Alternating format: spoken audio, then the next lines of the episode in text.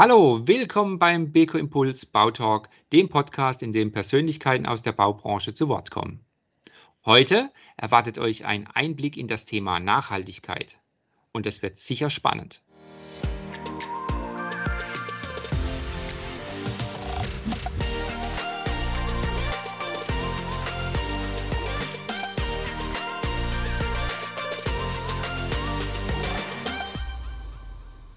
Wir begrüßen von der DGNB, der Gesellschaft für nachhaltiges Bauen, Frau Dr. Lemaitre. Hallo, Frau Lemaitre. Hallo, freut mich dabei zu sein. Willkommen beim Bautalk, freut mich auch sehr.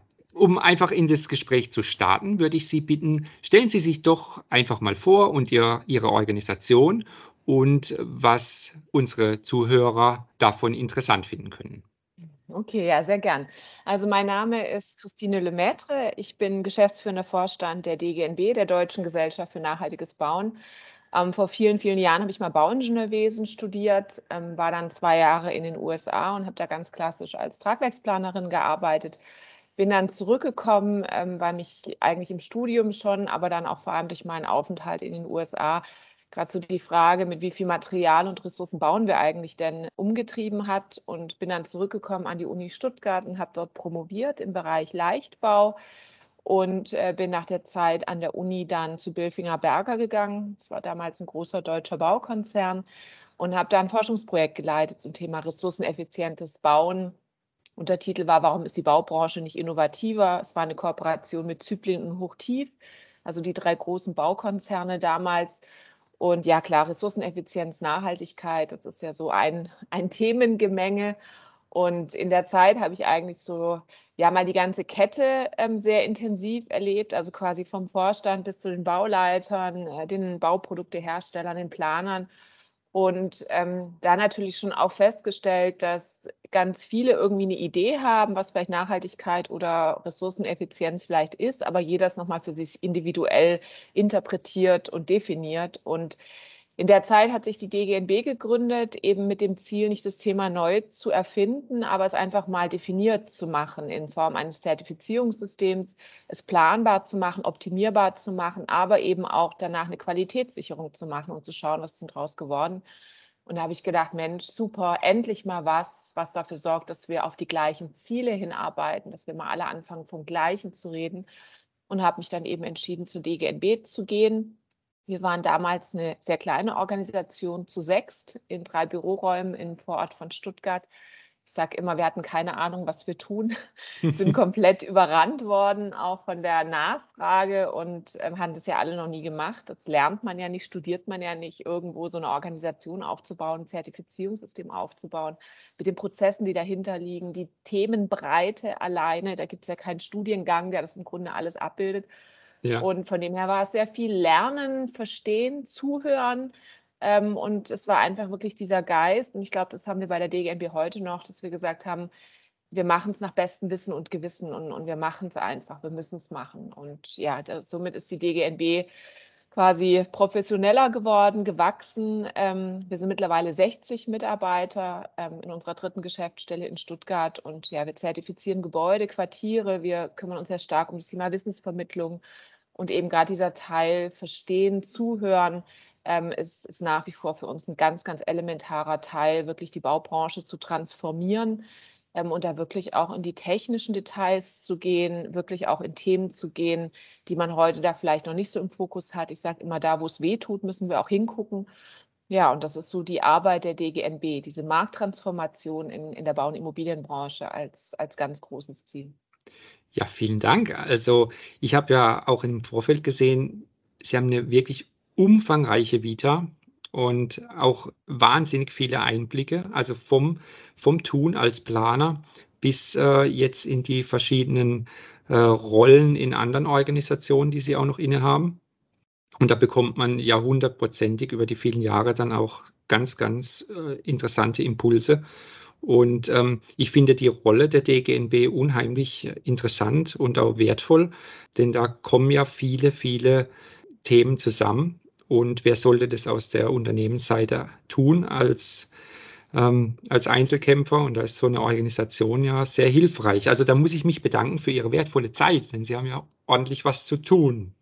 Ja, also langweilig ist uns nicht. Und ich glaube, also wie Sie gerade sagen, und ich sehe das ja auch gerade in meinen internationalen Tätigkeiten und auch gerade so, und sowas, was wir bei der DGNB machen, ist schon einmalig, auch wenn man auf andere Sektoren guckt. Also quasi so eine Organisation zu haben, die wirklich auch alle Akteure zusammenbringt, also die eben kein Branchenverband ist, wie man das normalerweise kennt, der sich dann nur mit einem Ausschnitt beschäftigt und auch mit den vielleicht auch Brancheninteressen, wie auch immer ja. ambitioniert geartet und wirklich auch dieses Zusammenbringen, dieses Interdisziplinäre und das aber dann wirklich auch fundiert für einen Sektor zu machen. Im, im Klimaschutz reden wir dann von den Sektoren. Ähm, sowas gibt es in, in anderen Branchen mhm. und Sektoren gar nicht. Und dann denke ich immer, Mensch, warum gibt es denn da nicht? Aber ja, wie Sie schon sagen, wir haben eine Menge zu tun. Von dem her werden ja, wir jetzt nicht ja. noch anfangen, andere mhm. Sektoren genauso hart durchzuarbeiten. Ja, und einen hohen Anspruch. Also wie ich gesehen habe, das geht ja von, äh, von Ästhetik bis, zur, äh, bis zum Faktencheck für Baumaterialien. Ja, also bis zu den Schadstoffen. Genau. Ja, ja. Sehr gut. Wenn wir jetzt auch mal, wie in unserem Podcast hier üblich, die letzten Monate beurteilen, also gibt es ja verschiedene Ebenen. Zum, zum einen aktuell noch die Ebene Corona. Was mich speziell in unserem Gespräch interessieren würde, hat sich die Lage für Nachhaltigkeit im Bau verändert? Hat sie stagniert sie jetzt, dadurch, dass auch ähm, vom Bund viele Ausgaben ja jetzt in andere Kanäle gehen. Also wie beurteilen Sie da jetzt den Einfluss von Corona und die aktuelle Lage? Also wie entwickelt sich das Thema in Deutschland speziell? Ähm, ich würde sagen, weiterhin sehr dynamisch und sehr positiv. Also wir waren am Anfang von Corona, haben wir uns natürlich auch Sorgen gemacht, dass wir dachten, oh Mann, jetzt, ähm, so wie man das ja auch in den Medien gesehen hat, ähm, von einem Tag auf den anderen waren diese ganzen Klimathemen weg und äh, es ging nur noch um, um Viro Virologen und äh, Hygienekonzepte. Und das hat sich aber überhaupt nicht bestätigt. Also ich würde sagen, die Unternehmen, die Personen, die davor schon engagiert waren, ähm, die haben jetzt vielleicht auch teilweise eher die Zeit genutzt und haben wirklich auch da eigentlich noch viel mehr gemacht. Also ich würde sagen, das Thema ist jetzt so relevant wie nie. Ähm, es ist eine ganz große Dynamik da. Es wachen ganz viele auf, ähm, was ja auch schön ist vom immobilienwirtschaftlichen Sektor, weil eben jetzt aus dem Finanzsektor, eben aus Brüssel, da äh, ganz klare Vorgaben kommen bis hin aber auch zu Planern. Und von dem her würde ich sagen, also es ist gerade so aktuell wie nie. Ähm, wir haben so viel zu tun wie nie. Das sagen wir zwar immer, aber es ist äh, wirklich, also es wird überhaupt nicht weniger, es wird immer mehr. Und das, was vielleicht ein bisschen dazugekommen ist, ist, dass es eben jetzt gerade so eine Relevanz bekommt und auf einmal so so Themen wie die grauen Emissionen von Bauprodukten irgendwie bei ganz vielen jetzt mal ins Bewusstsein dringen, ähm, dass man da eigentlich jetzt auch ein bisschen manchmal so eher versuchen muss, äh, den Leuten zu erklären, dass es ja da schon Sachen gibt. Also weil irgendwie bei manchen mhm. ist so dieses Gefühl, für mich ist es neu, dann muss es für die Welt auch neu sein. Ähm, da tun wir uns jetzt manchmal fast ein bisschen schwer, weil man irgendwie so, ah, das machen wir schon seit zehn Jahren und dann immer so aus dieser Ding kommt, es gibt schon. Das ist natürlich dann auch mal ein bisschen doof in Gesprächen, wenn man die Leute dann erstmal versuchen muss aufzuklären. Aber ähm, von dem her, also ich würde sagen, die gute Nachricht, das Thema ist so relevant wie nie. Ich glaube, das, was wir jetzt einfach brauchen, ist aber auch eine gewisse Ruhe und auch Systematik. Die dürfen wir jetzt auf keinen Fall irgendwie verlieren oder über Bord werfen in der ganzen Hektik und Aufgeregtheit, sondern eher im Gegenteil, jetzt eben auf Bestehendes aufbauen und es wirklich systematisch nach vorne treiben. Und dann, glaube ich, können wir im Bausektor wirklich in den nächsten Jahren einen ganz großen Sprung nach vorne machen. Da, da haben wir ja als äh, in Deutschland jetzt Glück, dass wir die DGNB haben. Also Sie haben ja da durchaus jetzt ähm, eine, eine wichtige Rolle dann auch als Vermittler. Also wenn Sie sagen, man braucht Systematik, ich glaube nicht, dass ähm, viele Unternehmen eine Systematik untereinander hinbekommen würden. Nee, das nicht. Und also klar, also das hoffen wir auch, dass, ähm, dass, dass diese Rolle und, und auch das Wissen, das wir generiert haben. Also ja. Äh, kann man ja gar nicht, also seit 2009 zertifizieren wir Gebäude. Wir haben mittlerweile über 8000 Auszeichnungen vergeben, ähm, nicht nur in Deutschland, sondern eben auch äh, in, in anderen Ländern der Welt. Und da haben wir natürlich sehr viel Wissen, was funktioniert und was funktioniert nicht. Und dieses Wissen geben wir natürlich dann zum einen wieder in die Zertifizierungssysteme, also in die nächsten Versionen Wir machen aber auch Leitfäden und eben auch gerade das Thema Wissensvermittlung in Form von unseren Akademieangeboten, Initiativen, die wir gestartet haben. Da sind wir schon sehr, sehr aktiv und da hoffen wir natürlich, dass es eben jetzt auch gerade bei denen, die da jetzt vielleicht noch ein bisschen neu auf das Thema kommen, ähm, auch schnell wahrgenommen wird und dass man dann einfach sagt, wir, wir machen da mit und wir unterstützen das. Es muss ja nicht jeder das Rad nochmal neu erfinden, auch wenn es in dem Thema Nachhaltigkeit, ähm, ich sage immer ein bisschen böse, ist irgendwie so der populärste Sport. Sie wollen nicht wissen, in meinen über zehn Jahren DGNB, wie viele Kriterienlisten ich mir schon habe anschauen müssen. Ähm, okay. Von Unternehmen über, also wirklich jeder und geht immer so los. Ja, wir haben uns DGNB angeschaut, das passt nicht so richtig. Dann haben wir mal selber Kriterien aufgeschrieben. Ähm, es sind ja aber Ende nur Überschriften und zwei, drei Jahre später trifft man sich dann ganz arg oft wieder und dann heißt es, naja, wir machen jetzt doch DGNB, weil genau. Okay. Also ja. da muss man schon immer so ein bisschen vielleicht diesen ersten Impuls, ah, jetzt fehlt mir aber was oder ich hätte es anders genannt. Da denke ich immer, ah, da müssen wir so die Haltung haben und vielleicht auch die Größe mal zu sagen, na gut, vielleicht ist es jetzt nicht perfekt aus meiner subjektiven Sicht, aber jetzt nehme ich es erstmal an und baue dann darauf systematisch und fundiert auf ich glaube, dieser, dieser Lerneffekt, ähm, da können wir uns einfach viel Zeit und Mühe sparen. Definitiv. Also man soll ja auf Erfahrung vertrauen irgendwo. Also die, ähm, die Erfahrung ha haben Sie ja in Ihrer Organisation. Und wenn ich jetzt sehe, den Rückblick, den wir gemacht haben, um jetzt, bevor wir zum Thema später kommen, was, wie arbeiten Sie aktuell? Was passiert jetzt gerade diesen Monat, dieser Tage? Sind Sie aktiv? Wie sind Sie aktiv? Ähm, wie ist das Arbeiten jetzt aktuell, auch in dieser Niedriginzidenzphase? Ja, also wir arbeiten wahrscheinlich viel zu viel. Also wir sind äh, gerade wirklich extrem aktiv in unterschiedlichen Bereichen. Wir wir arbeiten, wir haben immer so Phasen, arbeiten wir sehr stark konzeptionell, also jetzt bei uns intern auch an neuen Dingen, auch mit unseren Mitgliedern. Und dann haben wir eigentlich manchmal auch Zeiten, wo es dann quasi eher mal darum geht, das nach außen zu tragen. Und gerade sind wir da in so einer, so einer Zwischenphase und ich sage auch immer so ein bisschen äh, gerade gefangen zwischen dieser digitalen und der analogen Welt. Ähm, in der digitalen Welt, also mit den ganzen ähm, ja, Videokonferenzen, die wir, glaube ich, alle am Tag, ich weiß gar nicht, wie viele machen, da, da, hat man natürlich auf einmal eine ganz andere Taktung reinbekommen. Also meist von 10 bis 11 in dem Thema, von 11 bis 12 in dem Thema. Und wenn man jetzt aber sagt, na gut, jetzt wollen wir mal wieder Leute zusammenbringen, dann muss man das ja auch ganz anders wieder planen und da auch mit anderen Planungsgeschwindigkeiten auch umgehen. Ähm, das ist für uns gerade schon ein bisschen eine Herausforderung, dann zu unterscheiden, machen wir jetzt, gehen wir virtuell oder machen wir jetzt was in Präsenz. Und das, was uns gerade eben sehr stark umtreibt, ist unsere Planerinitiative Phase Nachhaltigkeit, die wir vor zwei Jahren mit der Bundesarchitektenkammer gestartet haben, wo es eben genau darum geht, Architekten und Planer zu erreichen, zu aktivieren, bei dem Thema aktiv für ihre, ihren Bauherren sich dafür einzusetzen. Da haben wir jetzt eine Adaption der Initiative gemacht auf Innenarchitekten. Die stellen wir nächste Woche vor in Berlin. Das ist jetzt auch so noch gefühlt, ist ein Teil Bundesländer schon im Sommerurlaub, andere stehen kurz davor. Ist natürlich jetzt so eine ambitionierte Zeit, ja. sowas zu machen. Und ähm, da sind wir gerade noch dabei, eine neue Veranstaltungsreihe zu konzipieren und vorzubereiten, eben zum Thema Wissensvermittlung in einer anderen Art und Weise. Und da machen wir jetzt auch noch am 29. Juli die Pilotveranstaltung hier bei der Architektenkammer in Baden-Württemberg, eben in dem Kontext auch ein European Bauhaus, also der europäischen Initiative, Wissen pragmatisch zusammenzutragen in einem Tagesformat und dann eben frei verfügbar zu machen. Und das sind jetzt einfach so die Themen, mit denen ich mich gerade ganz aktiv beschäftige, die jetzt natürlich schon ein bisschen herausfordernd sind in der Vorurlaubszeit, Urlaubszeit. Äh, wir hatten gerade letzte Woche Mitgliederversammlungen. Also da ist bei uns gerade schon so ein gewisser ja, Stau an, an Dingen, wo wir sagen, das wollen wir alles machen, das muss jetzt raus, aber die Woche hat halt nur fünf Tage und ähm, wir haben halt auch noch viele andere Themen. Sehr gut, ich spüre die Energie förmlich. Un unglaublich ambitioniert, aber natürlich auch, auch sehr, sehr wertvoll für uns alle. Wenn ich jetzt zu unserem Thema Nachwuchs komme, auch für Sie als Organisation, ähm, ich habe immer so die, die Ambition zu sagen, ja, die Baubranche, die ist jetzt nicht Top Number One äh, Berufsfeld für viele Jüngere.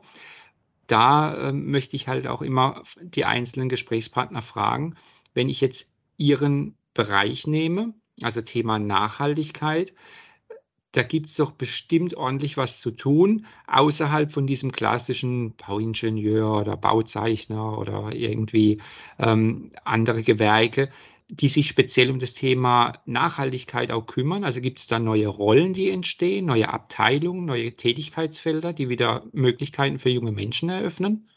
Ja, auf jeden Fall. Also da ist gerade jeder sucht jeder sucht gerade äh, Mitarbeiter, die Themen kennen oder beherrschen aus dem Nachhaltigkeitskontext. Es geht von Kommunen, die ja mittlerweile alle eigentlich einen Klimaschutzmanager haben, ein Umweltreferat, die jetzt natürlich auch gerade dabei sind und das ist, glaube ich, auch gerade etwas, was aktuell passiert, wir haben die letzten Jahre immer so in Schubladen die Themen gedacht und bearbeitet. Und jetzt auf einmal kommen die einfach zusammen durch, durch technologische Möglichkeiten.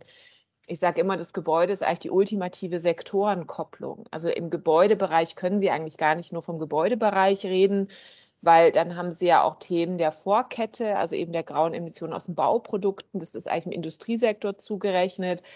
Sie haben das ganz große Thema Energieerzeugung am Gebäude, eben über Photovoltaik. Das ist eigentlich der Energiesektor, aber eigentlich müssen wir das bei Gebäuden quasi überall einbauen.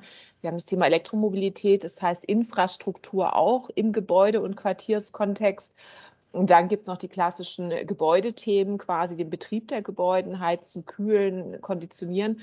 Und dann aber auch immer stärker das Thema Rückbau, ähm, Ressourceneffizienz, äh, Kreislauffähigkeit. Und das alles kommt gerade zusammen.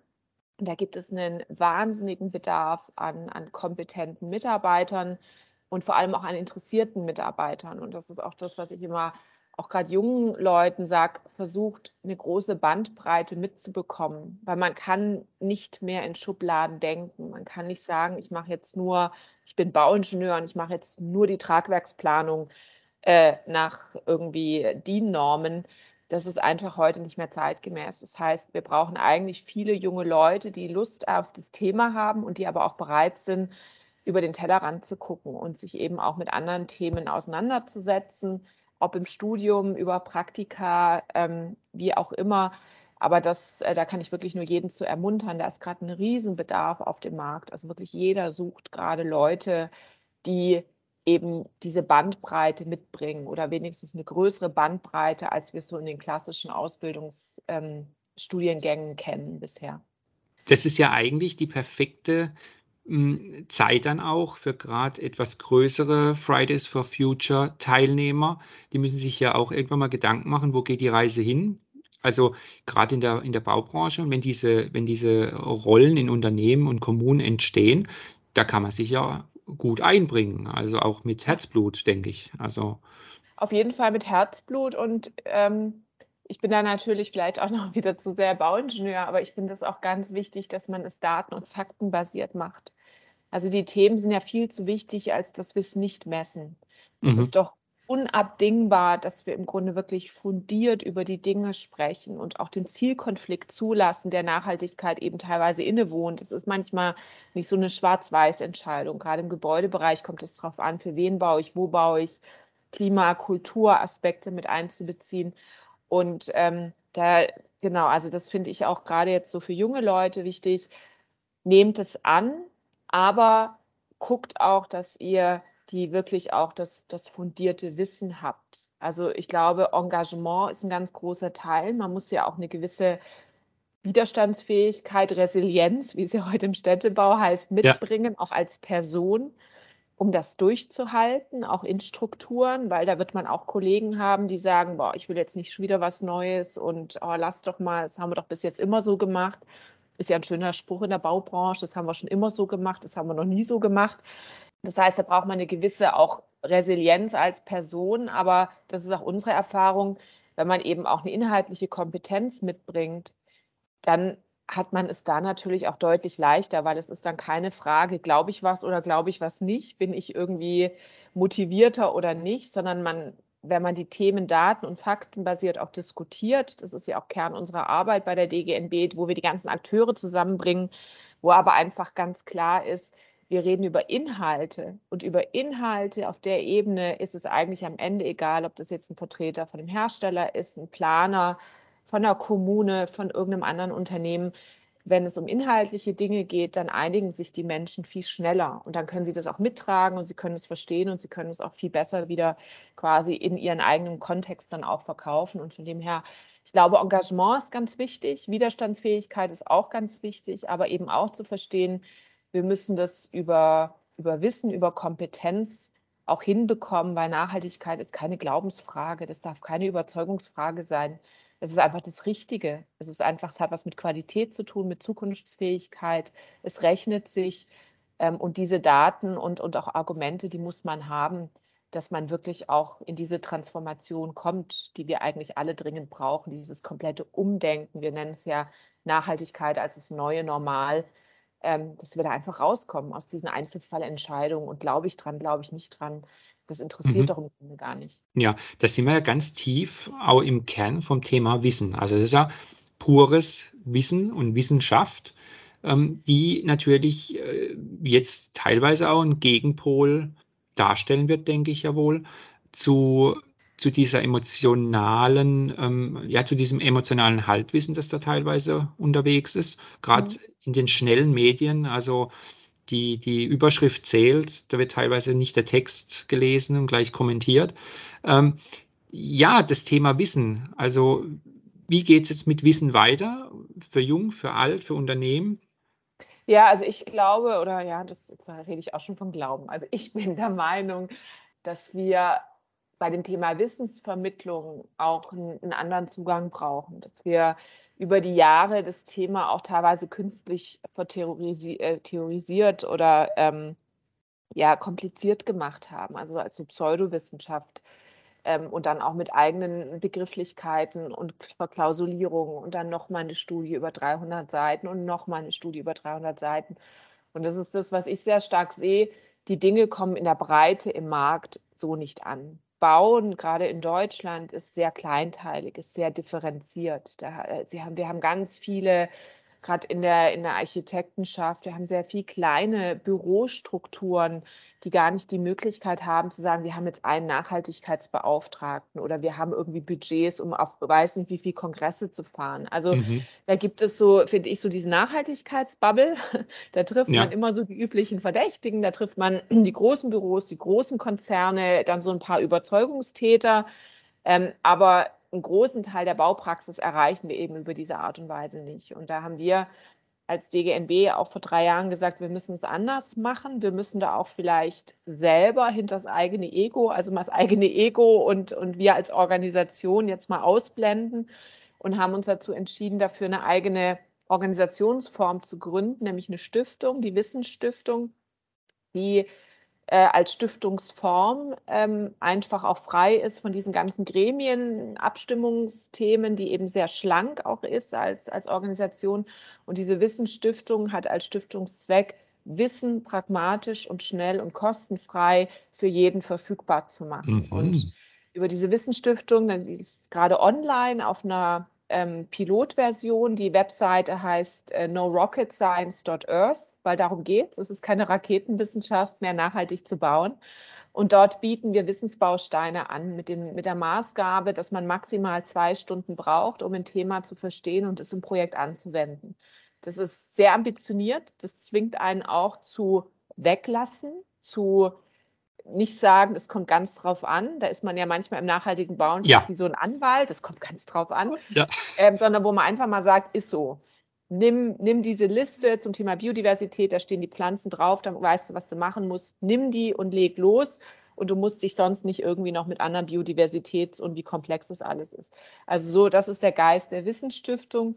Und ähm, das ist, ist für mich auch eine, eine, große Herzensangelegenheit und etwas, was wir jetzt auch in den nächsten Jahren sehr stark vorantreiben werden in Deutschland, aber auch international, weil da sehe ich das auch ganz stark, dass da einfach der Zugang zum Wissen und zu Erfahrungen, weil oft gerade im Bauen ist es ja auch Erfahrungen und wir haben ja auch gar keine Fehlerkultur. Wir reden ja immer nur über tolle Sachen, wir sehen immer tolle Renderings, wir hören immer, was alles Tolles Neues gebaut wird.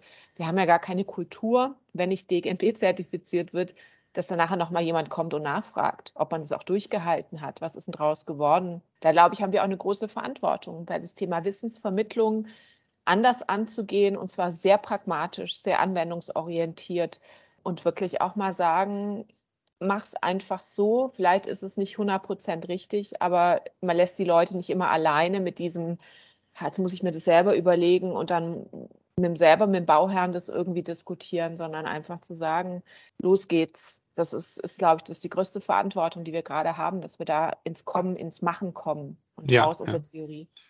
Also ein Handwerkszeug, um, um, um ins Tun zu kommen. Genau. Ja, das ist sehr hilfreich. Ich glaube, da diese Schwellen als zu überwinden ist, ist wirklich schwierig. Von zu viel Wissen kann einem auch bremsen. Ja, und es ist natürlich auch mittlerweile, das ist nicht ganz böse, aber es ist doch teilweise auch ein Businessmodell. Muss man doch auch Mhm. ehrlich sagen. Also Studien werden ja nicht kostenfrei gemacht. Und wenn ich dann manchmal mitbekomme, wa- was dann da wieder ausgeschrieben wird, ähm, wo man sich so denkt, ja Gott, das kann man jetzt schon auch noch untersuchen, aber da ist ja der Markt heute noch gar nicht. Und das meinte ich. Also ich glaube, wir brauchen da schon auch eine andere Haltung, auch von wissenden Personen, von Menschen, die viel Erfahrung haben, ob aus der Hochschulwelt kommen, aber auch erfahrene Planer, erfahrene Industrieunternehmen, die einfach sagen, mir geht es hier um die Sache. Ich sage jetzt einfach mal in kurzen, knappen Worten oder ich schreibe es auf einer Seite eine Checkliste runter, wie es eigentlich geht. Das, das ist, glaube ich, jetzt äh, das, das große Thema, wo ich mir natürlich viel mehr wünschen würde, dass wir mehr auch über diese, diese Haltung sprechen und auch wirklich dieses Konkrete, was soll ich denn jetzt machen, auch wirklich einfordern. Weil Ja. ich bin auch viel bei Veranstaltungen, da hört man Vorträge und denkt man sich nachher, ja, das war jetzt unterhaltsam, aber gelernt oder jetzt wissen, ich wüsste jetzt nicht, was ich machen würde, wenn ich nicht den Kontext kennen würde. Ja. Das geht Ja. doch eigentlich nicht. Ja, eigentlich, eigentlich eine Form von Lifelong Learning. Denn, denn ich glaube, viele Architekten und auch Ingenieure, die treten ja ihre Laufbahn als junge Menschen irgendwann mal an, die Welt äh, schöner, sensationeller, innovativer zu machen und, und auch vielleicht für sich mal irgendwann den großen Wurf zu machen. Und so im Tagesgeschäft über die Jahre kommt man da in, in diesen Trott. Und ich glaube, zum Lernen gehört dann, dass man, dass man irgendwie die Gewohnheiten auf, aufbricht und, und vielleicht sich mal wieder erinnert, mit was man seinen Beruf irgendwann mal angefangen hat. ist ja Berufung. Ähm, Gerade bei Architekten, das, da frage ich mich manchmal halt wirklich, was waren die Berufungen, als sie damals ihr, ihren Job angefangen haben? Ja, und ich glaube, es ist schon auch dieses, eigentlich müssen wir jetzt ja Wege finden, wie wir das systematisch in die Breite bringen, was ja ganz oft quasi in den Büros passiert. Das heißt, sie haben dann eben erfahrene Planer, wenn man jetzt mal beim Beispiel Architekten bleibt, aber das kann man auch auf Industrieunternehmen und, und sonstige eigentlich ausweiten. Wenn jemand einfach eine gewisse Berufserfahrung hat, ist da ganz viel Wissen da im Sinne von, das funktioniert, das funktioniert nicht, wie mache ich das jetzt ganz pragmatisch. Und natürlich, wie Sie sagen, kommt man vielleicht dann teilweise auch in so einen Trott rein oder man hat einfach schon so viel erlebt, dass es dann, dass man eigentlich so diesen, diesen, dieses Feuer, was man wahrscheinlich so als Berufsanfänger hat, manche haben es bis zum Ende, bei manchen ist es vielleicht eher so ein bisschen, oh, kann das nicht jemand anders machen, so diesen feurigen Ja. Vortrag beim Bauherrn. Und, und genau das passiert ja eigentlich in Büros, dass man quasi ja die jungen Leute dann auch erstmal einlernt und erklärt und macht. Und darum geht es uns als DGNB, aber eben auch mit der Wissensstiftung, dass wir im Grunde das aber zusammenbringen, dass wir sagen, wir, wir versuchen das Wissen jetzt raus zu extrahieren aus den Menschen, die viel wissen, um es den Leuten, die mit wahnsinniger Leidenschaft jetzt zum Beispiel im Beruf sind, so zur Verfügung stellen zu können, dass die schnell anwenden können und dass sie da auch ein Erfolgserlebnis mal haben, auch im Team und beim Bauherrn, was ja wieder auch mehr Mut macht für mehr. Und ich glaube, diesen Zusammenschluss brauchen wir aus, aus Erfahrung, weil Bauen hat viel mit Berufserfahrung zu tun, egal wie gut die Ausbildung ist. Ähm, erstes Bauprojekt, erste Baustelle wird nicht so sein, wie man das mal gelernt hat. Ist einfach Ja. so. Es ist beim Bauen, wir arbeiten mit Menschen, das ist eine sehr individuelle Geschichte.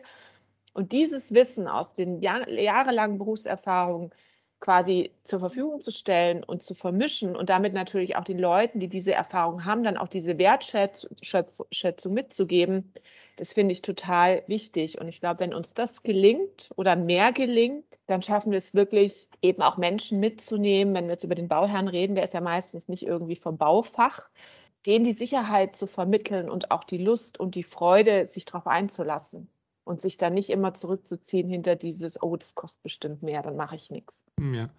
Also den, den Menschen einfach, äh, ja, Handwerkszeug. Menschen erreichen. Ja, Das ist das. Ich glaube, wir Ja. müssen, am Ende wird es nicht anders gehen. Wir müssen Menschen erreichen. Trotz Digitalisierungsromantik und was man da so alles hört. wie toll die Zukunft dann immer alles ist, wenn alles digital ist. Wir müssen die Menschen erreichen, die Menschen aktivieren und auch sprachfähig machen.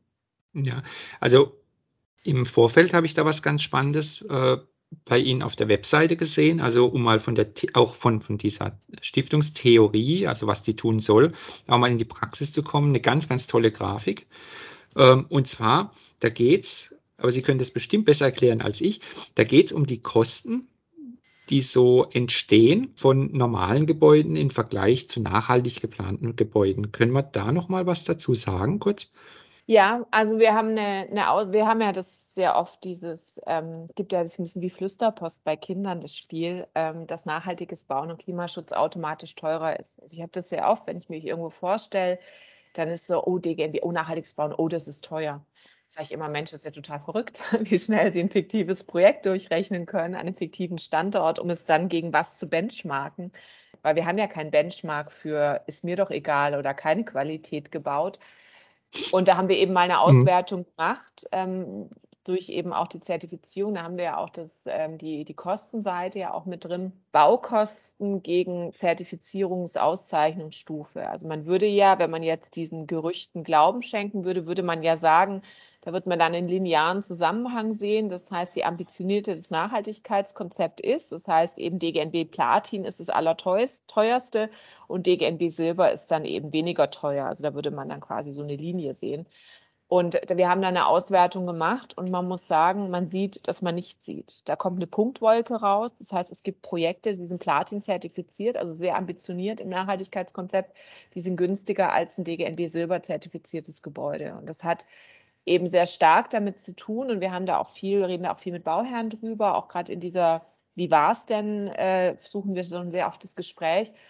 Und am Ende muss man sagen, je früher man anfängt, sich mit den Themen zu beschäftigen und je klarer auch der Bauherr mit dem Planungsteam zusammen weiß, wo sind eigentlich unsere Schwerpunktthemen bei dem Projekt, was uns ist uns wirklich wichtig, was ist wichtig und was ist weniger wichtig, desto kostenneutraler, in Anführungszeichen, kann man so ein Projekt umsetzen. Und ich kenne ganz viele Bauherren, die sagen, wir sind im Budget geblieben. Wir haben uns, wir haben uns da an marktgängigen Budgets orientiert, was zum Beispiel so ein Büroimmobilie kosten darf. Und wir sind im Budget geblieben, weil wir haben es einfach von Anfang an, wussten alle, was das Ziel ist, dass uns das Thema wichtig ist, was unsere Schwerpunktthemen sind.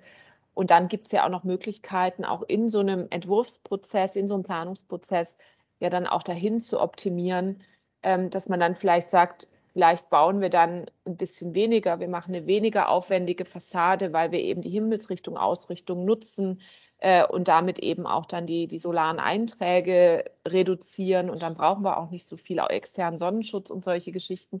Also da kann man einfach sehr viel machen, wenn man ganz früh anfängt und wenn wirklich allen klar ist, was ist eigentlich das Ziel? Und das Ziel ist dann nicht irgendwie pauschal, wir wollen ganz toll nachhaltig machen, sondern man muss dann schon eine Ebene weiter runter und muss sagen, was wollen wir energetisch, was wollen wir für den Nutzer, was wollen wir bei Materialien, ähm, was wollen wir zum Thema Baukultur machen.